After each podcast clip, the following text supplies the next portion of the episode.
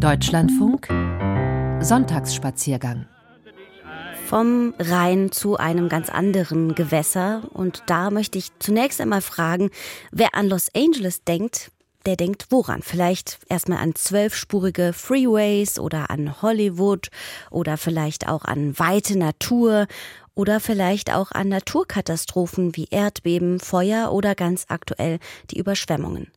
Ein langer Zeit vergessener Akteur hatte mit Bildern und Videos seiner wilden Fluten einen furiosen Auftritt. Die Spanier gaben ihm den Namen Rio des Los Angeles. Heute heißt er der LA River. Nur die wenigsten wissen, Los Angeles ist an einem Fluss entstanden und er hat der Stadt ihren Namen gegeben. Doch selbst den meisten war entfallen, dass ein Fluss durch ihre Stadt fließt. Während der Regenfälle der vergangenen Tage hat er sich wieder in Erinnerung gerufen.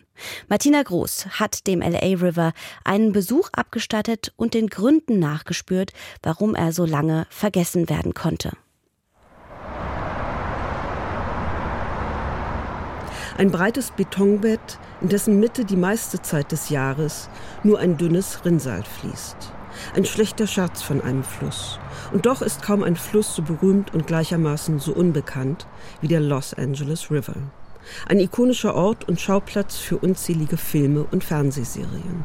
Sein ausgetrocknetes Betonbett eignet sich hervorragend für Verfolgungsjagden oder Autorennen. Um, mein Freund Harry Dean Stanton, der inzwischen verstorbene Schauspieler, spielte in Repo Man mit, der zum Teil im Fluss gedreht wurde. Als mein Buch über den LA River herauskam, rief er mich eines Tages an und fragte, was machst du gerade? Willst du mit mir essen gehen? Ich sagte, nein, ich rede über den LA River. Er sagte, LA hat einen Fluss? Und ich sagte, Harry, du hast einen Film in ihm gedreht. So unerkennbar war er als Fluss und als Ort. Er erfüllte nur einen Zweck wie ein Set. Er konnte die Zukunft, die Vergangenheit, die Gegenwart sein. Er war nur nicht das, was er eigentlich war, nämlich der Fluss. 2001 hat Pat Morrison, die als Kolumnistin für die LA Times schreibt, eine Biografie des Flusses veröffentlicht. Rio, LA, Tales from the Los Angeles River. Es ist die Geschichte eines Flusses, der einst in einem Becken zwischen steil aufragenden Bergen und dem Pazifik frei fließen und meandern konnte. An dem Menschen lebten, denen er alles gab, was sie zum Leben brauchten, die ihren Alltag nach dem Fluss ausrichteten, bis im 18. Jahrhundert die ersten Europäer nach Kalifornien kamen. Als die Spanier im August 1769 ankamen, fanden sie überall Wasser in Los Angeles. Aber hier war die Hauptquelle, der Fluss, dem sie den Namen gaben. Ich glaube, es war der Namenstag.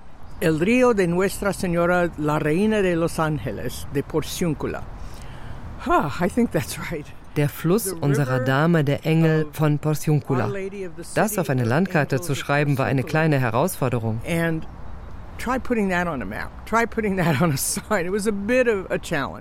Der Los Angeles River entspringt im San Fernando Valley aus dem Zusammenfluss des Arroyo Calabasas und dem Bell Creek. Er hat der Stadt, die an seinen Ufern entstand, ihren Namen gegeben, Los Angeles. Auf 81 Kilometern bewegt er sich durch LA County und die City of Los Angeles. Fast 150 Jahre versorgte er ihre Bewohner und die Landwirtschaft über ein Kanalsystem mit Wasser. Das mediterrane Klima und die fruchtbaren Böden, auf denen Zitronen, Orangen und Wein wuchsen, versprachen ein gutes Leben. Farmer aus dem mittleren Westen wählten Los Angeles für ihren Alterssitz. Touristen kamen. Immer weiteres Land wurde parzelliert und zu Bauland umgewandelt. Die Einwohnerzahl der Stadt am Fluss wuchs seit dem Ende des 19. Jahrhunderts rasant. Und es war absehbar, für alle würde das Wasser nicht reichen. Seit 1913 bezieht Los Angeles einen Großteil seines Wassers aus dem 400 Kilometer entfernten Owens Valley. Von dem schmutzigen Kuh erzählt Roman Polanski in seinem großartigen Film Chinatown mit Jack Nicholson. Seitdem hat der Fluss seine Rolle als Wasserlieferant verloren. Zunehmend wurde er zur Kloake und in seiner Unberechenbarkeit zu einem Problem. In den Sommermonaten versickerte er zu einem Rinnsal, während er im Winter und bei Dauerregen zu einem reißenden Fluss anschwellen konnte. Die Schäden aus den Überschwemmungen stiegen proportional mit der Einwohnerzahl und der Bebauung der Flussauen. Im Winter 1938 trat der Los Angeles River ein letztes Mal mit verheerenden Folgen über seine Ufer. Downtown stand unter Wasser. Mit Bundesmitteln übernahm der US Army Corps of Engineers die Planung für die Kanalisierung des Flusses. Einige Abschnitte des LA Rivers sind so ausgelegt, dass sie mit einer Geschwindigkeit von etwa 64 Stundenkilometern fließen, was in der Natur normalerweise nicht vorkommt. John Sweeten ist Wasserwirtschaftsingenieur bei den US Army Corps of Engineers. Das liegt daran, dass man genug Gefälle hat und Betonwände, glatte Kanäle und Abflussrinnen baut. So kann man das Wasser so schnell fließen lassen. Der Abstieg des Flusses zu einem Flutkanal war beschlossene Sache. Seine einzige Funktion war es nun, Regenwasser in den Pazifik zu leiten so schnell wie möglich. Eine Wasserautobahn. Seitdem gab es keine großen Überschwemmungen mehr, aber auch keinen Fluss. Seitdem gab es keine Hochwasserkatastrophen mehr. Niemand glaubt mehr, dass es jetzt ein wirkliches Hochwasserrisiko gibt. Deshalb wollen sie alle möglichen anderen Dinge tun.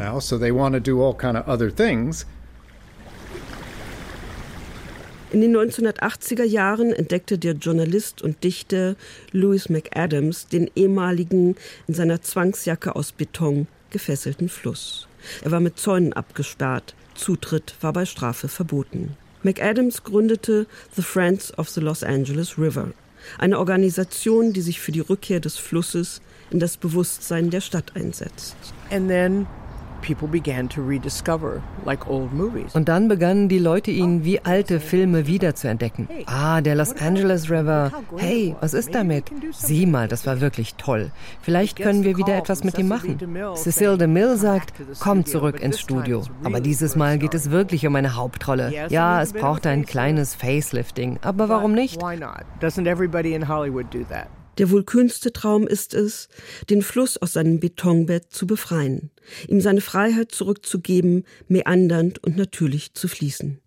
Zumindest auf der ganzen Länge wird das vorerst ein Traum bleiben. Zu dicht sind seine Überschwemmungsgebiete bebaut. Trotzdem, in den letzten 40 Jahren hat sich viel getan. So ist der Fluss offiziell wieder ein Fluss. Hellblaue Schilder mit LA River und dem Bild eines Fischreihers zeugen davon. Entlang des Flusses hat die City of Los Angeles Land für dringend benötigte Parks gekauft. Es gibt neue Brücken und Wege für Spaziergänger und Fahrradfahrer. An einigen Stellen, wo der Flussboden nicht betoniert ist, wachsen Bäume und Pflanzen in seinem Bett. Im Sommer kann man hier Kajak fahren. Auf insgesamt 15 Kilometern soll der Fluss revitalisiert werden vielleicht sogar ein Ufer zu einem Park hin geöffnet werden, wo das dringend benötigte Wasser versickern und den Grundwasserspiegel auffüllen könnte, anstatt einfach nur ins Meer zu fließen. Im Jahr 2022 wurde ein Masterplan für den LA River verabschiedet. For almost 100 years, even longer, Seit fast 100 Jahren lebt LA mit dem Rücken zum Fluss. Ich möchte, dass LA sich dem Fluss zuwendet und ihn als Teil der natürlichen Landschaft, als Teil einer lebendigen Landschaft betrachtet, als Teil eines sozialen Lebens, als Teil eines Geschäftslebens und seine Rolle versteht, die sich durch die Stadt zieht. Wenn wir dieses Bewusstsein ändern können, wird alles andere folgen. If we can change that consciousness, I think a lot of other things will follow. Momentan ist nur eines sicher. Für das Comeback des LA Rivers wird es nach wie vor einen langen Atem brauchen